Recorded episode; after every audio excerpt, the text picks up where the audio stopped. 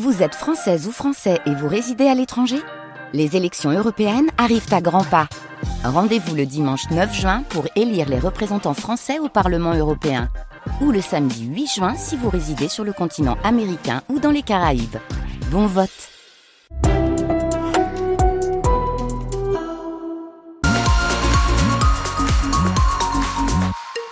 Et à 9h, toute l'info, Delphine Gaucho. Bénéfice record pour Total Energy l'année dernière, 19,8 milliards d'euros enregistrés par le groupe pétrolier français. Grâce à la croissance des hydrocarbures et en particulier du GNL, le gaz naturel liquéfié, Total Energy annonce qu'il va payer 320 millions d'euros d'impôts sur les bénéfices et taxes de solidarité sur l'électricité. 67 fermetures de classes envisagées dans le Finistère à la rentrée 2024. Les syndicats d'enseignants ont reçu le projet de carte scolaire hier. Ils dénoncent une véritable C'est la conséquence de la baisse démographique dans le département qui touche donc particulièrement le premier degré.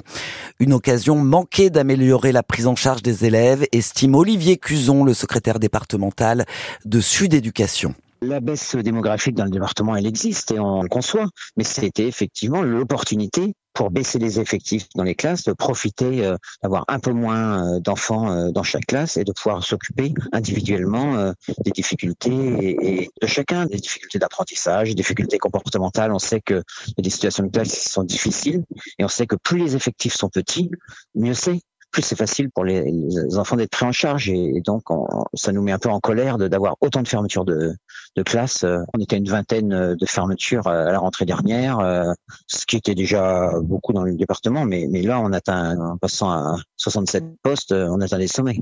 Olivier Cuson, secrétaire départemental de Sud Éducation avec Angeline Demoinck. Ce projet de carte scolaire prévoit 18 ouvertures de classes dans le Finistère. Il sera discuté avec la direction académique mardi prochain. Tous les détails sur francebleu.fr. Eux vont manifester devant l'Assemblée nationale pour défendre leur langue. Des lycéens qui étudient en breton, en corse, en occitan ou en basque. Ils veulent obtenir notamment la possibilité de passer plus d'épreuves dans leur langue au bac. Une mobilisation organisée par le collectif pour que vive nos langues. Opération Place Net hier dans le quartier euh, populaire de Bellevue à Brest. Le chef de l'État avait promis de renforcer ses opérations anti-stup à la mi-janvier. Hier matin à l'aube, c'est donc 105 euh, policiers qui ont investi le quartier pour démanteler un réseau, 22 lieux différents ciblés, 70 personnes interpellées, 15 encore en garde à vue ce matin, dont 4 mineurs. Tous les détails, là aussi, à retrouver sur francebleu.fr. L'actrice Judith Godrèche a porté plainte hier pour viol avec violence sur mineur de moins de 15 ans contre le réalisateur Benoît Jacot. Information du journal Le Monde que la comédienne confirme ce matin à France Inter. Judith Godrèche s'est confiée ces dernières semaines sur sa relation avec le réalisateur de 25 ans, son aîné. Alors qu'elle avait 14 ans, ils s'étaient rencontrés en 1986 sur un tournage. C'est finalement sur les réseaux sociaux début janvier que Judith Godrèche a dénoncé l'emprise que Benoît Jacot avait exercée sur elle à l'adolescence. Hommage national aux victimes françaises en fin de matinée aux invalides, quatre mois jour pour jour après le massacre du 7 octobre commis par le Hamas en Israël, un hommage républicain présidé par Emmanuel Macron qui veut rappeler que l'antisémitisme reste un cancer universel. Vont-ils de nouveau tenir tête au PSG Le Stade brestois de retour au Parc des Princes dix jours après avoir réussi un match nul de partout face au premier de la Ligue 1. Les footballeurs finistériens troisième du championnat retrouvent donc les Parisiens ce soir, mais cette fois en huitième de finale de la Coupe de France, dans une épreuve qui n'aura jamais vraiment réussi jusque-là, avec les quarts de finale atteints en 83 et en 2015 comme meilleur parcours. Et ce soir, il faudra encore tenter de museler Kylian Mbappé, une stratégie assumée par l'entraîneur brestois Eric Roy. Nous, on a des principes de jeu qui sont effectivement de, de sortir sur le porteur du ballon, même si c'est un attaquant et que, et que c'est Mbappé. Euh, c'est pas parce qu'il a cette vitesse qu'on va l'attendre, euh, le reculer pour se retrouver dans notre but à la fin. Non, l'envie c'est de le jouer, de défier euh, et de jouer le duel avec quand on est défenseur central avec son attaquant que ce soit Mbappé ou un autre. Mais euh, vous savez, il n'y a personne qui a de recette magique face à Mbappé.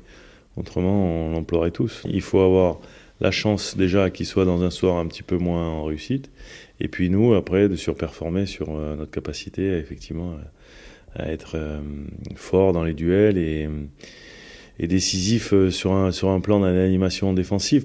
Éric Roy, le coach brestois, avec Nicolas Blanza. Nicolas qu'on retrouvera bien évidemment ce soir pour nous faire vivre en direct cette cette huitième de finale de la Coupe de France entre le Paris Saint-Germain et Brest à suivre en intégralité sur France Bleu Brésil. Et puis hier, le Stade Rennais a gagné son ticket pour les quarts de finale de la Coupe de France en ne faisant qu'une bouchée de Sochaux, club de national, avec un festival de buts bretons, 6 buts à 1 au coup de sifflet final.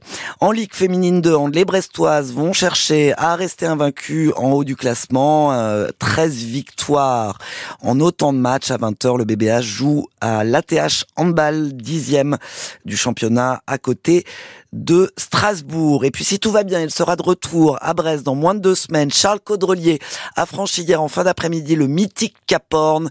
Quelle émotion de le passer en solitaire, déclare le skipper du Maxi Edmond Rothschild. J'en rêvais depuis que j'étais gamin.